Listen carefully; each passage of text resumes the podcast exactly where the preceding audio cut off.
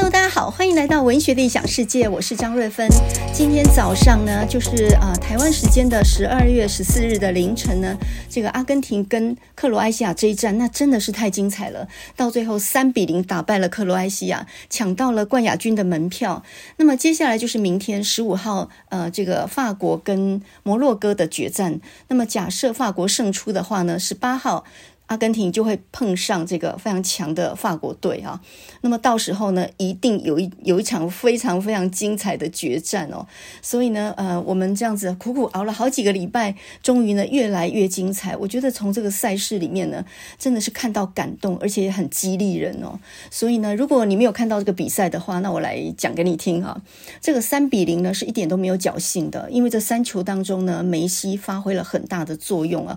他第一球呢是十二码球自己。点进去，那这个踢进去的角度非常的刁钻，这个角度已经不是那个克罗埃西亚的门将有办法的了。那么再来呢，就是一个助攻，再来就是自己又踢进一球啊，三比零。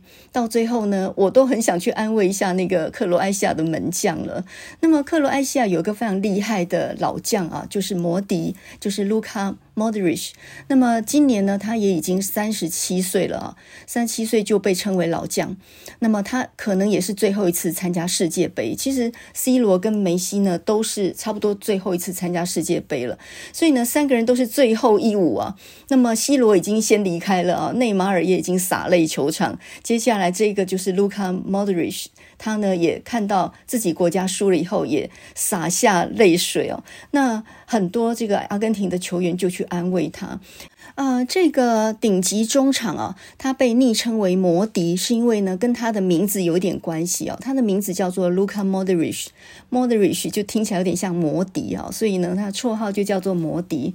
那么这个 Luka Modric 呢，他曾经当选过二零一八年世界足球先生，也当选过二零一八年金球奖国际足总的最佳男子球员啊。那几乎打破了多年来 C 罗跟梅西垄断这些奖项的一个状况，所以呢。也算是世界顶级。那么我们上次讲到过，中场是干什么的呢？我们都知道前锋是负责得分跟进攻的，那中场呢是负责跑动传球。那他必须要有很好的视野啊，他必须要能够呃主控全场的节奏嘛。上次我们讲过。中场个子不需要很高，像 Macy 只有一百六十九公分，那这个卢卡莫德里奇他也只有一百七十一左右。他们是发挥了以小博大那种那种精神的哦。其实我很喜欢卢卡莫德里奇，因为呢，第一个他长得很帅哦，他他很有一点那种摇滚巨星的的那种味道，那个长相。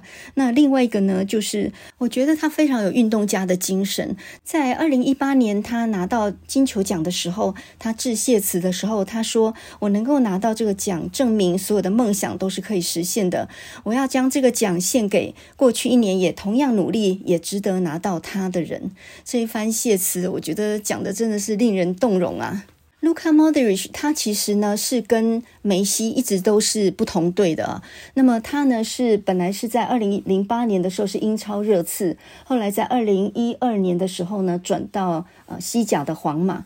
那我们都知道呢，西甲的皇马其实就跟巴萨就是梅西那一队哈，皇马跟巴萨是世仇嘛，所以呢多次在球场上面较过劲。不过呢，运动员精神就是这样啊，这个球场上面大家都要争胜，但是私底下呢。一定都是英雄惜英雄的，也就是这就是为什么呃这个梅西会去拥抱呃 Modric 的原因嘛，就是安慰他啊。那么运动场上是呃是靠实力去争输赢的，没有放水这件事。那当然呢，呃就是输了的人其实也只是运气稍微差一点点而已。所以呢，呃虽然皇马跟这个巴萨呢他们是对立的，但是呢。这两个球员其实并没有什么样的心结哦。说到摩迪啊，这个卢卡莫迪，他其实蛮有故事的。他小的时候呢，呃，就在南斯拉夫内战当中。南斯拉夫是在南欧的一个东南欧一个小国家嘛。那么，在一九九一年的时候爆发的内战，于是呢，就后来分裂成很多小国独立。那么，克罗埃西亚呢，就是在一九九三年独立的一个小国家。有多小呢？它的面积只有五万多平方公里，人口只有四百万，大概就相当于一个。新北市而已，并不多啊。所以呢，算是一个小国家大梦想啊。这个格子军团他们的那个球衣就是那红色格子状啊，非常好认。那么格子军团呢，真的是小国家大梦想，他们一点都不弱诶，连俄罗斯的世界杯当中，他们是第二名诶。那么冠军是法国嘛，大家应该都还记得哦。所以他是亚军诶，简直是千年老二啊，真的是打不死的军团啊。那么这个卢卡莫德里奇呢，他小的时候其实蛮悲惨的。一九九一年南斯拉夫内战爆发，那么那个时候他跟他的爷爷在牧羊，他的爷爷是一个牧羊人哦，就呢当场就被射杀。那这个卢卡莫德里奇他就随着父母呢，就逃到了难民营，所以呢，他的童年是在难民营当中度过的。那么小小的年纪呢，呃，这个足球就成了他唯一的救赎啊。所以呢，他就跟很多的小伙伴们呢，就从小踢足球，然后一边踢足球呢，一边躲防空警报，呃，算是一个蛮悲惨的一个童年。那么小的时候身材就很瘦小，可是呢，他。有幸遇到个贵人，在难民营里面呢，遇到个教练，看他天赋异禀，所以呢，一直鼓励他，然后呢，也一直在训练他。后来他十五岁就参加了南斯拉夫的青年队。开始走上了职业之路啊，然后呢，他的天赋就被教练发现了，因为呢，他矮嘛，所以他重心低啊，所以他一直被派在中后场作为节拍器，然后他跑得非常快，传球非常精准哦，所以呢，就发挥了这样的一个作用。那么，二零零八年的时候加入英超热刺，二零一二年到。今年就十年了，他是在西甲的皇马。你不要小看他哦，二零一六到二零一八连续三年呢，皇马就得到欧冠三连霸，打败巴萨。那么，在二零一八年的世界杯里面，那一年是在俄罗斯举行，而当时候呢，克罗埃西亚的队长就是呃卢卡莫德里奇，那时候他三十二岁。当时呢，这个呃克罗埃西亚三比零大胜阿根廷，所以他们在战场上面早就都见过面的好吗？梅西绝对不会忘记二零一八年他们是怎么样这个输给克罗埃西亚的。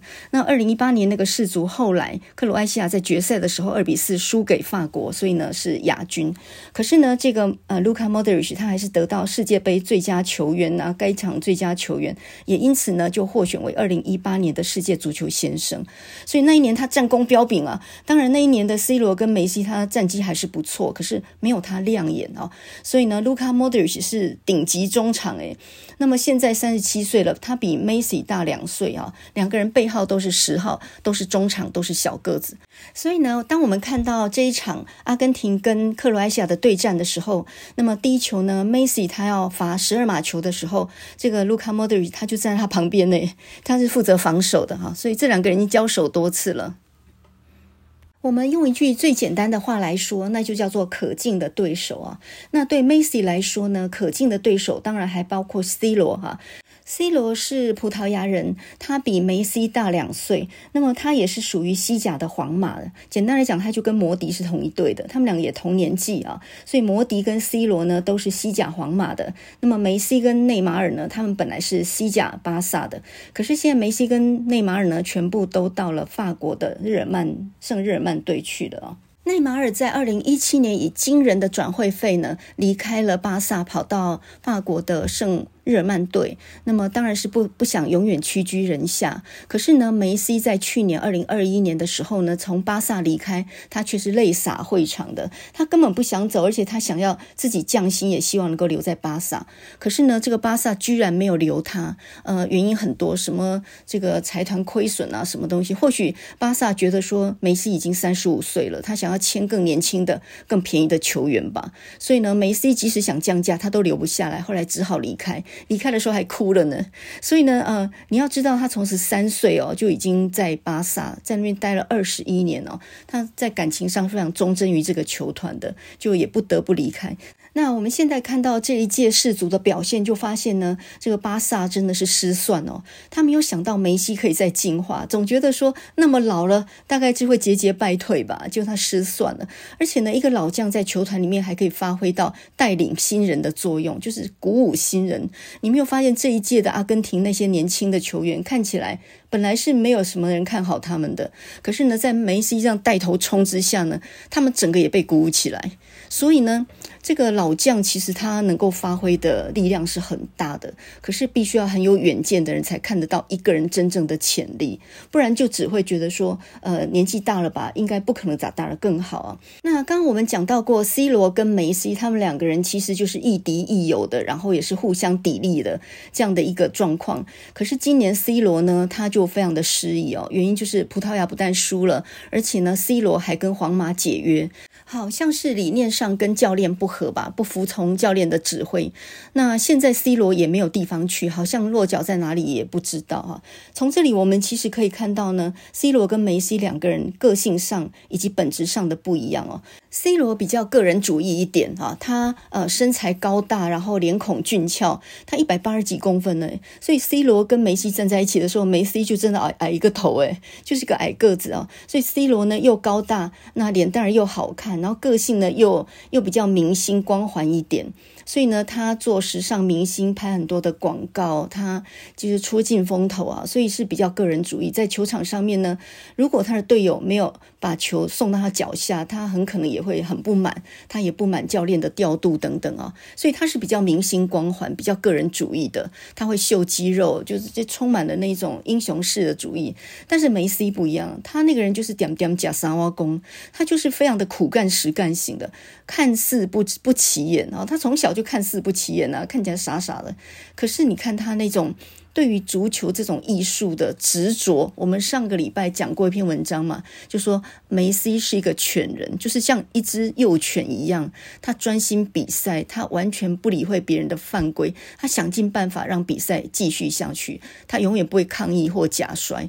他就是一个非常单纯的理念，就是要进球，所以他是执着于这种艺术，他不会没事去秀肌肉啊，去挑衅对方，他不会做那种事情，那可能也不会很高调的去做广告吧。可是 C 罗就比较是这种人格哈，所以呢，C 罗是呃十号，然后他是进攻型的前锋，可是呢，梅西就是那种可攻可守的，他可以传球给队友助攻，他也可以自己单刀直入，所以呢，他比较多用途啊。那么 C 罗呢，他就比较。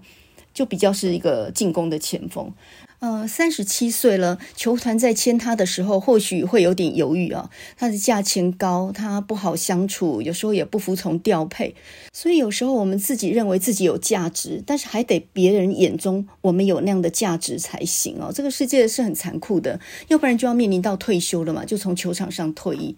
同样都是很成功的球员，然后已经战功彪炳。可是 C 罗现在面临到一个转型，而梅西呢，好像可以再进化。我们现在讲这个话，当然有点事后诸葛啊。看了这几天，呃，梅西在世足的表现。可是呢，在二零一八年那个时候，那你还记得吗？在俄罗斯举办的那一次的世足，那一次呢，阿根廷兵败。可是呢，有一个这个西班牙的作家，他也是一个小说家，他那个时候就断言说呢，梅西还有戏啊。因为呢，他说梅西其实有可能在二零二二年的世足还能够大放光芒。在梅西身上呢，故事未完待续。还在进行当中，哇，这个人简直是先知。那么他的名字呢，就叫做霍尔迪彭提哦，沃尔迪彭提。他在二零一八年写的这一本书，呃，中文译本叫做《梅西百转千变的足球王者》，他的英文书名叫做《Messi Lessons in Style》，就是风格练习。那这本书呢，是由一个台大外文系的翻译者所翻的，他的名字叫蒋毅。那他翻得非常好，这本书本来文笔就很非常的灵动，然后非常的活泼。那这个翻译的人中文跟英文也都非常好，所以这本书是一个很有文采的一本运动文学。蛮建议大家看一下的。那么这一本书，因为它的写作者是一个小说家嘛。所以他就引用了意大利作者啊，就是呃卡尔维诺。那么卡尔维诺他有一本书叫做《给下一轮太平盛世的备忘录》。那这本书是在八零年代出版的。他本来是一个演讲稿，就是去哈佛大学演讲要用的稿子，后来就结集成这本书。卡尔维诺这本书呢，他本来是对于二十一世纪的文学的一种期许，也就是说，未来这个世代的文学会具备有哪五种特质？结果这五种特质呢？刚好完全符合梅西踢球的风格。我觉得 Wordy Ponty 他这本书啊，最有看头的地方，其实就是他举卡尔维诺这五点来讲梅西他踢球的风格这一点上面，就是把文学跟运动场就变成了一种艺术的一种比拟啊，就是这两种东西其实艺术上的本质是一样的。这是第一。那第二个呢，就是 Wordy Ponty 他因为自己也是个球迷，他也是梅西的。这个粉丝，所以呢，他是用粉丝的角度，用很灵动的、很热血的文字去记述那种球场的侧面观察。所以呢，他没有很多球评的数据、数字那些东西，他其实是从生命的角度去看梅西是怎么样看待足球这一件事情的。很多人对于足球来说呢，他只是想要得胜，可是对梅西来说呢，那是一种艺术。所以呢，这本书呢，它不是用数字来解读梅西啊，它其实是用一个也很热爱生命这样的角度来看待。像梅西这样子努力的人，所以给了他非常高的评价。我们可以看到呢，他认为说 C 罗就是个明星，可是呢，梅西却是一个艺术家。梅西天生呢有一种杀手一般的直觉，呃，他可以用脚下的足球去找到解答，他有这种能力。那这甚至呢，呃，这个作者就形容梅西在他的眼中就好像一道绚烂的北极光一样，他是一个货真价实的天才，他是地表最佳球员，他甚至是超越时空限制的一个。人是一个没有办法形容、没有词汇可以形容他的人。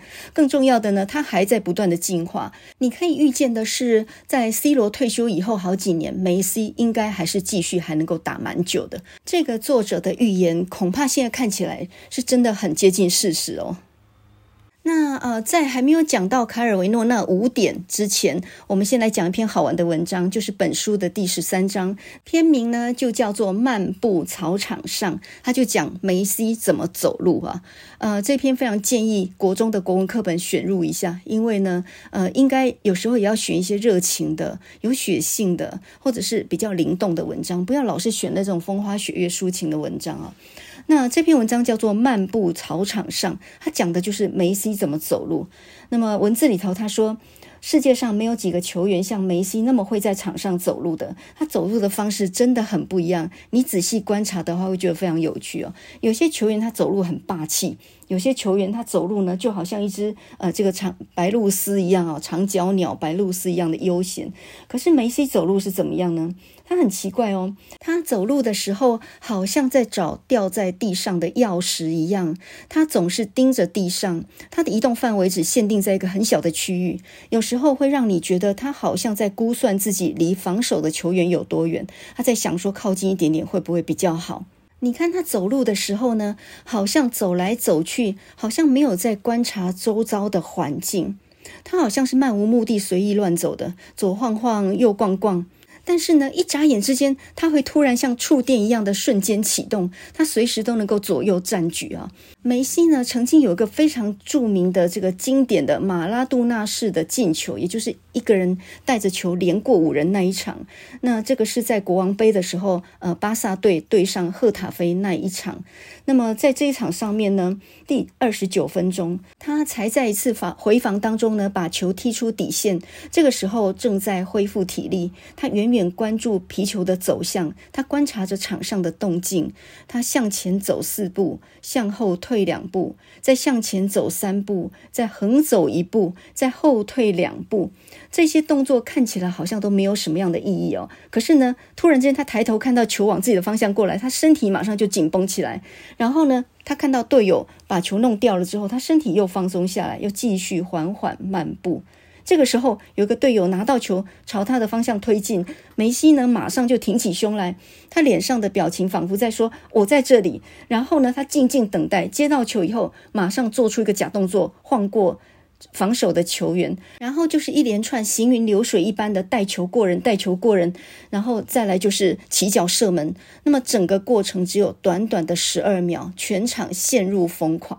梅西这种呢，呃，瞬间启动，然后突然之间停止，又能马上跑动，这样的一种动作，呃，会让对方防守的球员整个失去节奏。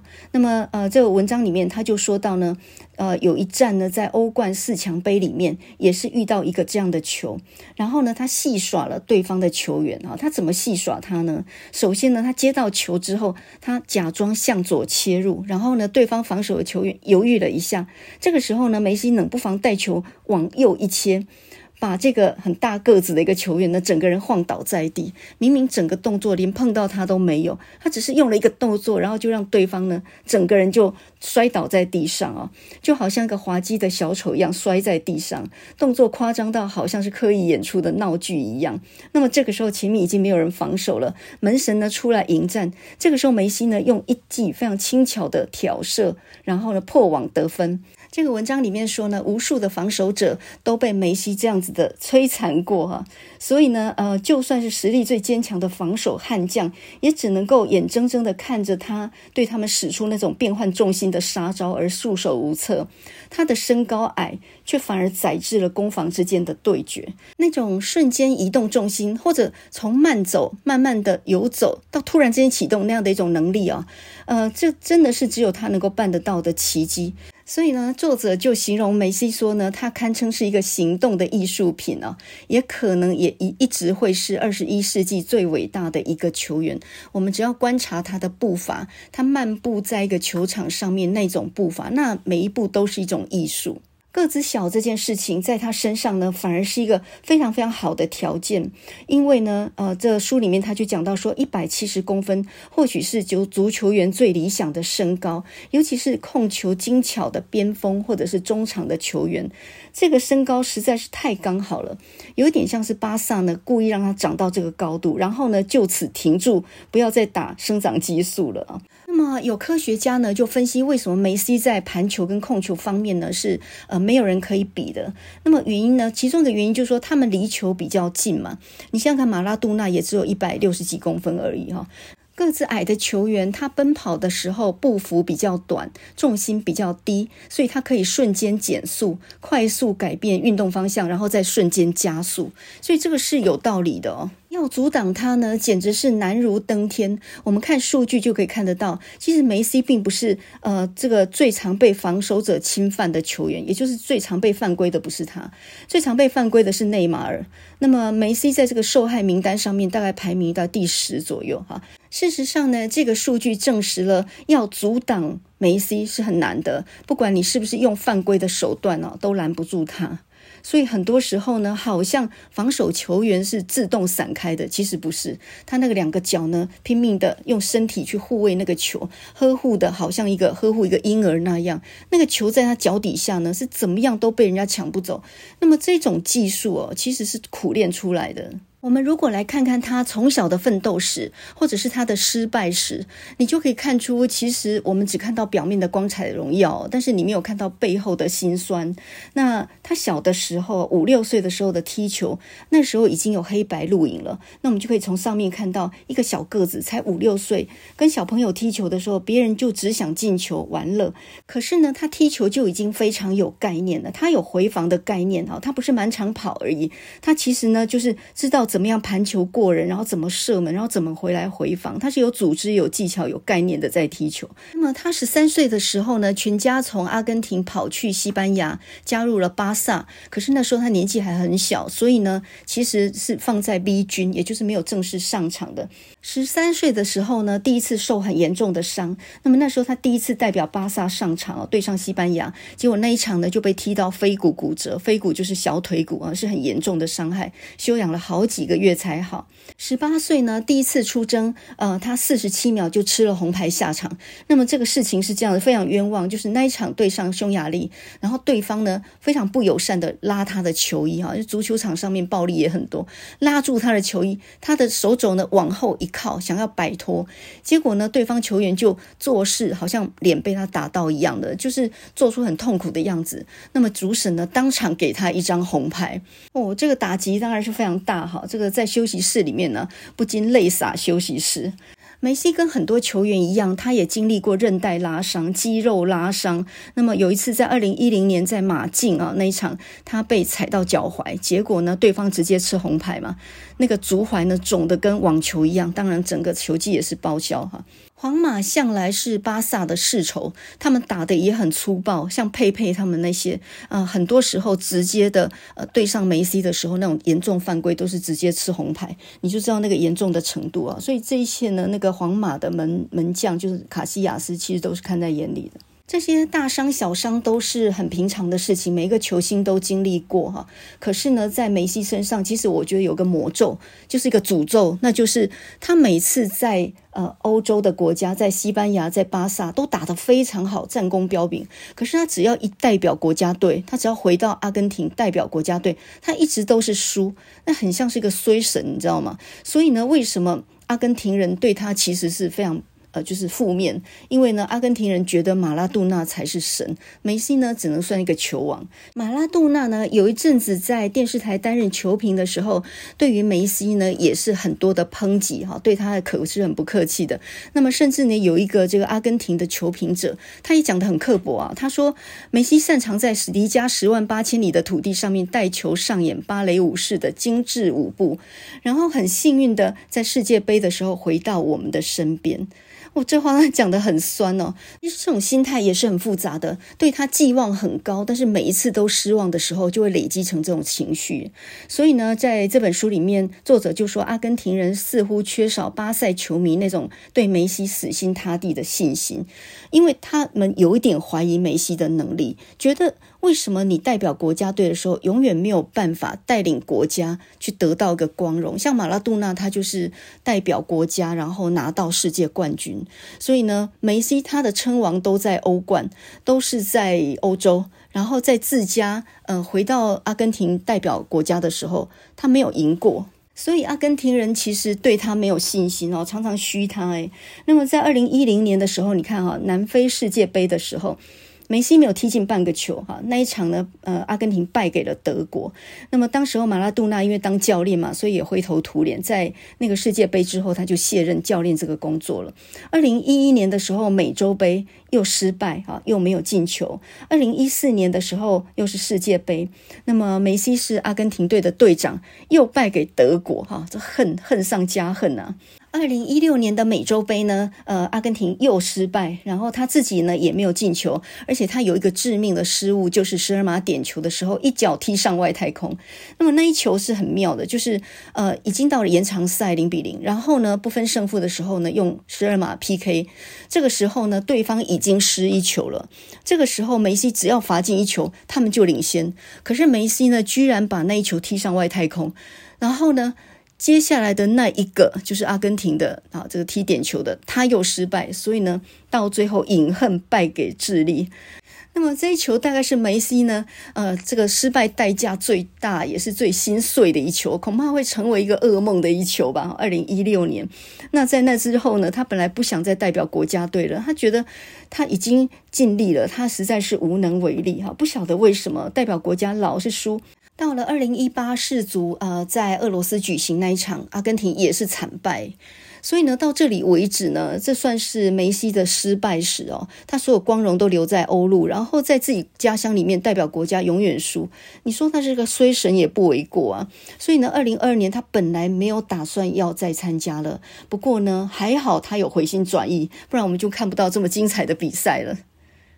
所以你看哦，踢球的人呢，可能要习惯失败，而这也是我觉得踢足球很好的一个训练。如果你要让小孩子能够读书，要能够承受挫败的能力的话，我觉得踢球是一个很好的主意啊。那我小孩在国中、高中在踢足球的时候，那个时候每天回来都伤痕累累，然后我不免会问说啊，今天是赢还是输？就都是输啊，因为他们那个学校是一个私立中学嘛，那打不过那种有体育班的。到了大学呢，又打不过那些体育学院的，所以呢，呃，一路都是输。而在这整个过程里面，我就很怀疑一件事情了。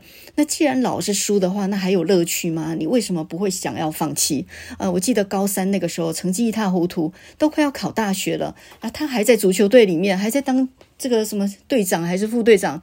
那我就跟他说：“你死心了好了啦，哦，赶快念书了，不然你这大学怎么办？”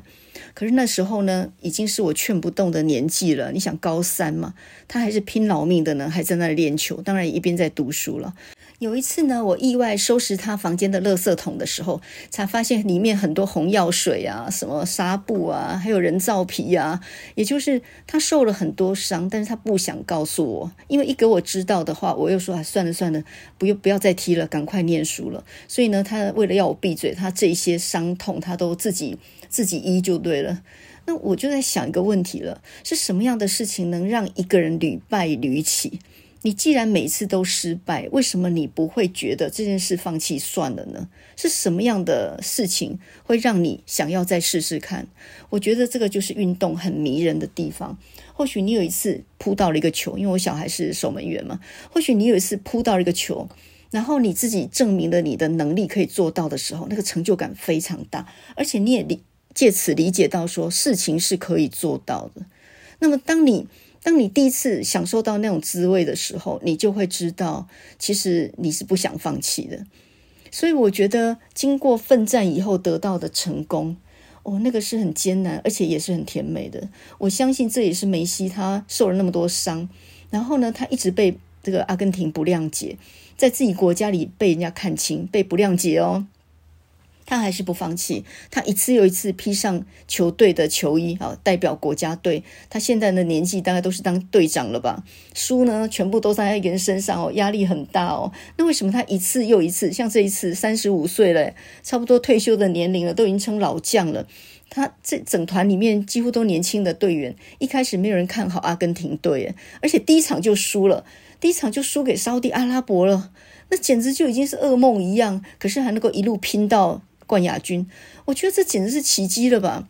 所以呢，他的毅力很坚强，诶，也就是永不言败。哦，这这种精神，我觉得其实不是突然之间得到的，这个是长久的累积。你想他五六岁就开始踢球了耶，然后他小学的时候，他是一路把球踢到学校，就是上学的途中一路都把球盘在身上啊、头上啊、脚上，就这样一路一路运球运到学校。那么如果以五六岁开始来说，他现他已经踢球踢了三十年了，踢球三十年的人，那么这件事已经成为一种本能了，根本就等于球长在他身上了嘛。所以呢，我觉得一个人要能够培养出这种运动精神，其实是那么长的时间，那么技术也是这样长时间才培养出来的。我自己呢，运动得很晚，所以呢，谈不上是一个球员。不过有一阵子呢，我在教职员羽球队里面，我练得很勤。那当然就跟很多球员相处。那我慢慢就理解到一个事实，就是我的本质也比较接近运动员。我真的是欠栽培诶，我如果小的时候有机会去打球或踢球的话，哎，我可能不念书了。我我觉得我比较接近运动员那一种习性。那么运动员会怎样的一种习性呢？就是宁可正面冲突。而不搞背面的小动作，呃，这就是一种光明磊落的态度啊！就是不管在不管你是做哪一行的，背后搞人或者是背后刺人一刀这种事情，或背后讲人小话这种事情，我都不太愿意做。我个性上就是一个比较直率的人。那我很欣赏球员有一点，就是宁可正面冲突，不搞背面的小动作。背后没有那种小动作的，但是呢，我们可以正面冲突，冲突完大家还是朋友。所以呢，我很相信，呃，在西甲里面，虽然皇马跟巴萨他们是世仇，可是那个是在球场争胜的时候，大家当然没有人要输嘛。但是私底下，我相信在小酒馆里面喝酒，大家都是好朋友。而且呢，英雄惜英雄，非常看得出来彼此的状况，也会彼此互相欣赏。真正最欣赏你的就是你的对手，你知道吗？所以。呃，你你有一种运动习惯，不只是赶一个热闹，我觉得是培养一种精神。第一个就是永不言败，不轻易放弃；第二个呢，就是光明磊落的精神。我觉得不管念书或工作，我都喜欢这样的人格特质。好啦，不要再废话了啊！呃，你可能会说，你到底要不要讲卡尔维诺？好好，我现在就来讲卡尔维诺啊。那么，意大利作家卡尔维诺在一九八四年的时候，他应邀到哈佛大学演讲，然后呢，他把预计的演说写成讲稿，就没有想到在演讲前夕过世嘛。那这些演讲稿后来就用英文出版，书名呢就叫做《给下一轮太平盛世的备忘录》。那本来这个内容他讲的是他要定义二十一世纪的艺术跟文学会有五个价值。那么这五个价值，第一个就是轻。第二个是快，第三个是准，第四个是显，明显的显，第五个是繁，就是繁复的繁。那么他认为艺术家跟文学评论家呢，都应该要把这些概念放在心上。而卡尔维诺当时候并不知道，他提出的这些价值刚好是很适合来形容梅西的。那么我们先讲到轻啊，梅西身上展现了什么样轻的特质呢？梅西小的时候，他就是个子很瘦小，我们刚刚讲过嘛，他的。呃，这个个子是矮小的，它重量也是轻的啊。所以如果在足球场上真的用暴力来对撞的话，那绝对被撞飞的。你遇到那种，呃，比如说像法国的那个姆巴佩就好了啊。呃，当梅西去撞到姆巴佩的时候，那不翻车吗？那个姆巴佩他又高又壮，黑人，速度又那么快，听说他快跑的速度是可以到奥运百米的。那么这里呢，用“轻”这个字来形容梅西，我觉得指的是轻盈，还有就是一种巧劲啊。梅西身体上的轻盈呢，已经升华到了心理的层面，甚至可以说达到了心灵的层次。那么卡尔维诺在演讲稿里面，他就讲到呢，就如同穿着长出翅膀的凉鞋飞翔一样啊，这是一个神话的英雄。在《Wordy Painting》他这本书里面，他就讲到呢。梅西常常在足球场上面展现他的轻盈灵动。那么，呃，就举了一个头顶球的一个例子哦。他说，二零零九年的五月，在罗马举行的欧冠杯决赛上面，他对曼联顶进去的一颗进球。当时候呢，梅西的队友他拿到球，然后在寻找传球目标。这个时候，梅西突然出现在两名防守者之间的空位上面，他在等待他的队友传球，而他的队友马上反应过来，又快又准的把球吊进禁区。梅西向前奔袭，突然跃起。哎，你记得他是个小个子，哎，他突然跳起来，然后他的高度呢，超过身高一百八十九公分的对方的后卫。然后呢，在梅西还在空中滞留了足够长的时间，把球顶过身高一九七公分的门将。梅西呢，甚至还呃跳起来之后，身体还往后倾，以便找到更好的角度把这球顶进去啊！这一记攻门顶得非常的精确，那个球呢，刚刚好就是越过门将破网得分。那下面的文字就非常风趣了啊！他说，要不是这一颗非常重要的进球呢，把梅西拉回现实的话，他整个人仿佛就像一颗非常轻盈的气球，冉冉升天了。这个形容实在很好笑哦。那你要记得哦，他的轻盈已经升华到一种心灵的层次了。也就是说，他不是空中飞人这样跳起来。诶，说到这个，就想到 Kobe Bryant 这个小飞侠呢，他也是可以空中跳停的。他是可以跳起来，跳很高，然后在空中停住半秒，瞄准，然后呢，球这样刷声进网这样。那这个 Kobe Bryant 也是 Messi 的好朋友哦，因为 Kobe Bryant 他在欧洲住过，所以他是。梅西的球迷哦，所以呢，他也常穿十号的球衣，就是致敬梅西哈。那卡尔维诺的第二个字呢，就是快。那么所谓的快，不只是。速度上的快而已，是物理速度跟心理速度之间的关系。也就是你要达到快，也要需要呢精通暂停的艺术，知道什么时候暂停一下，可以凸显速度的效果。所以呢，梅西他不但是快，而且呢，他是非常的精准。他传球传出去的时候，绝对不会拖泥带水，每次传球都精准到点，恰到好处，当机立断。他带球过人的时候，如果呢假动作只做一次就能够骗过对手手。他绝对不会做第二次啊！呃，这不是在讽刺 C 罗，可是 C 罗就真的在过人之前就会耍一套假动作啊。那梅西从来不做多余的动作啊，他的动作都是干净利落的。那么在二零一五年的国王杯决赛里面呢，他就曾经劲射破门那一球呢，那也是他生涯的最佳进球。他一看到进球的契机，然后马上显现出掠食者的本色。他的双腿呢，或蹬或跨或旋或转，转瞬之间闪过三名防守球员的围堵，然后稍微停一下，选定杀往球门的路线。一看到缺口，就迅速将将门射向球门，破网得分。那么这个精彩进球呢，有一个体育周刊，他还曾经从科学的角度去分析这颗进球。他整套动作只花了十一点多秒而已，单枪匹马杀入敌阵奔袭了五十五公尺，射门精准至极，而且呢，那个球不偏不倚的通过唯一的路径，一箭穿心。他只要稍微向左或向右偏出去一公分，那个门将就可以扑到了。那么除了轻和快之外，第三个字呢就是准啊。所谓的精准，卡尔维诺讲的是精确的语言，但是呢，在梅基的足球呢，它就是一种没有杂质跟没有噪音的表现。那他在球场上面不会犯规，他也不会假摔，他也不会故意拖时间，或者是因为任何事发脾气，他不会做那种没有意义的事情啊。啊，一个球如果可以轻松顶进去，他绝对不会冒险使出一个很华丽的倒挂金钩，因为不值得啊。这个就是第三个字准。那么第四个字呢，叫做显啊，就是明显的显。很多人都形容说呢，呃，梅西踢足球的时候好像在玩电动游戏一样啊，因为呢，那好像只有虚拟世界才有办法办到，诶，不像在现实世界是可以真实上演的。所以险呢，就定义为那些不可能的、从来没有存在过的事物的本领，也就是。你不相信你的眼睛，这件事情怎么会在你的眼前发生呢？啊、呃，我们举个例子呢，就是呃，比如说一个直接自由球，那么一般来讲呢，起脚射门是瞄准上方那个门将够不到那个死角嘛。可是呢，梅西就曾经在人墙跳起来的时候，因为前面一排防守，然后呢，他就在人墙跳起来的时候呢，他就把球呢直接用很快速的速度呢贴地，然后射进球门。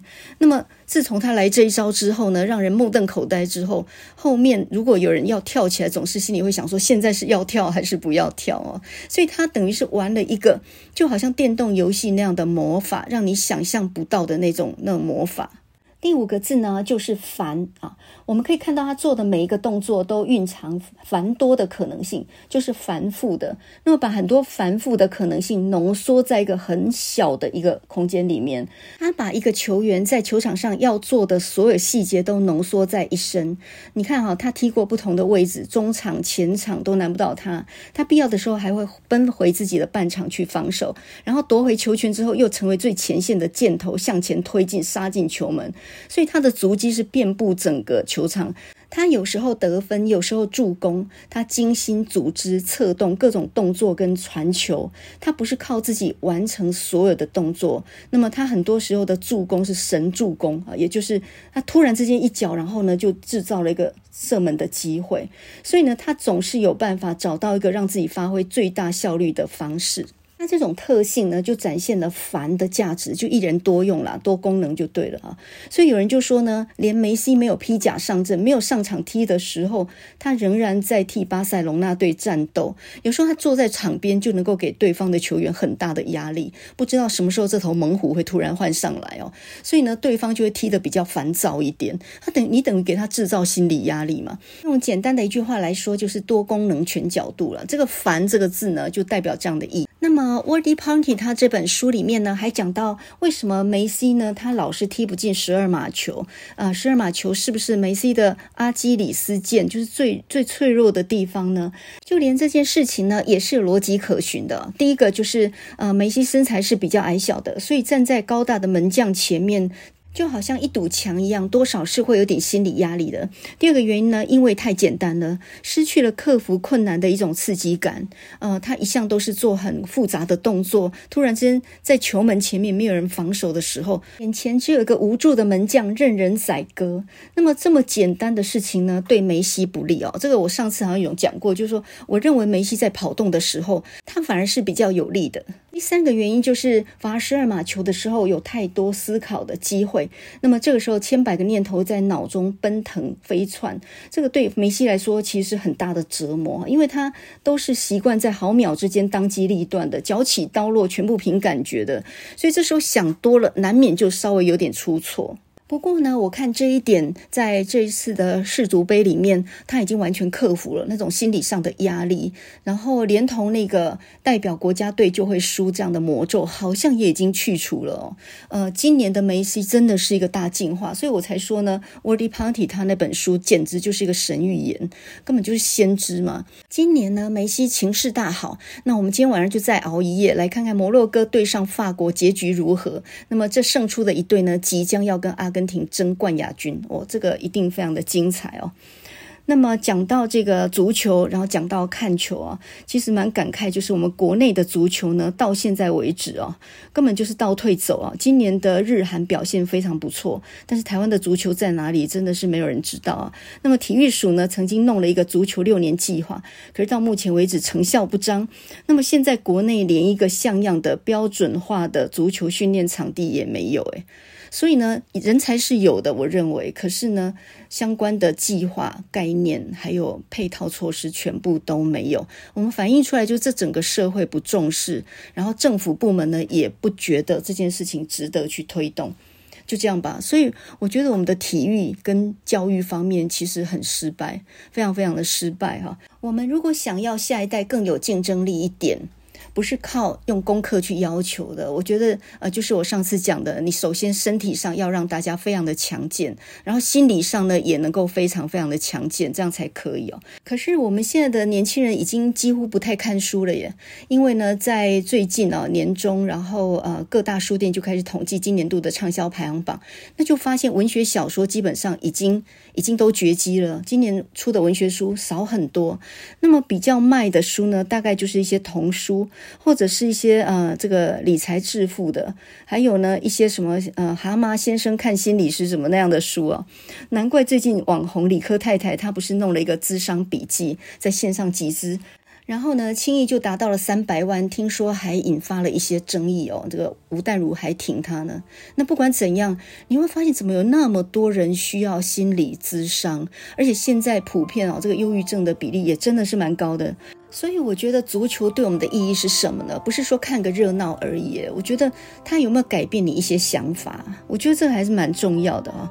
呃，我们今天从 Luka Modric，然后讲到梅西，讲到 C 罗，讲到内马尔，那么甚至讲到卡尔维诺，讲到梅西呢，在球场上面漫步的时候，那种步伐看似凌波微步，毫无用意，但是呢，却可以一秒启动啊，瞬间反应。那么他这种漫步草场上啊，就让我想到一首歌，叫做《Walking in the Air》哈，就是漫步在云端。那么这首歌呢，是一九八二年的时候有部动画叫做《Snowman》雪人。呃，这个故事呢，其实是圣诞节的前面的一个故事，有一点像是卖火柴的小女孩。在耶诞节前夕，有一个家里很穷的小男孩，他没有礼物，然后心里非常空虚。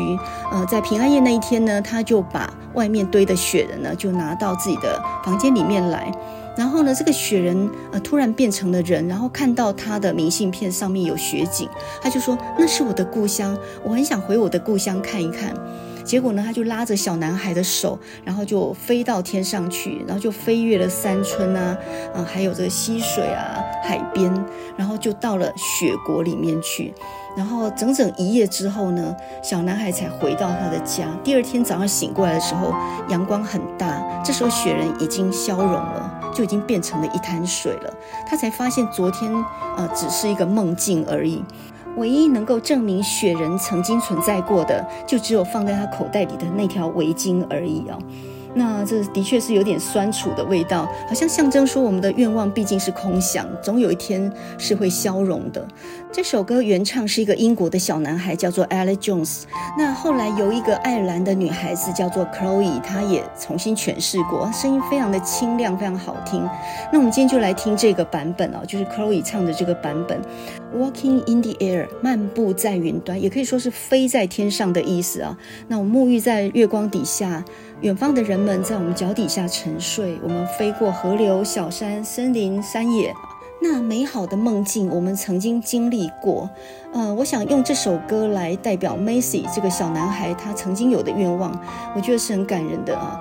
很小的时候，他自知不如人，然后他非常的努力，呃，他一次又一次的挫败，但他永远没有放弃过。这个小男孩今年有没有可能圆梦呢？我们都很希望他有一天真的能够 walking in the air 哈，漫步在云端，那个梦想终有一天会实现。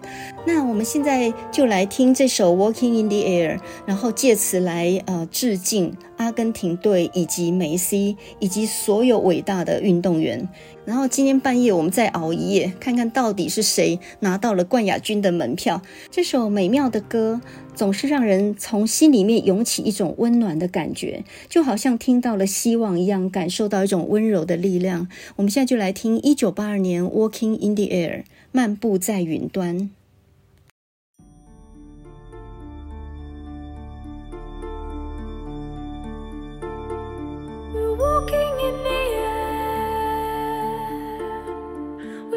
in the moonlit sky. The people far below are sleeping.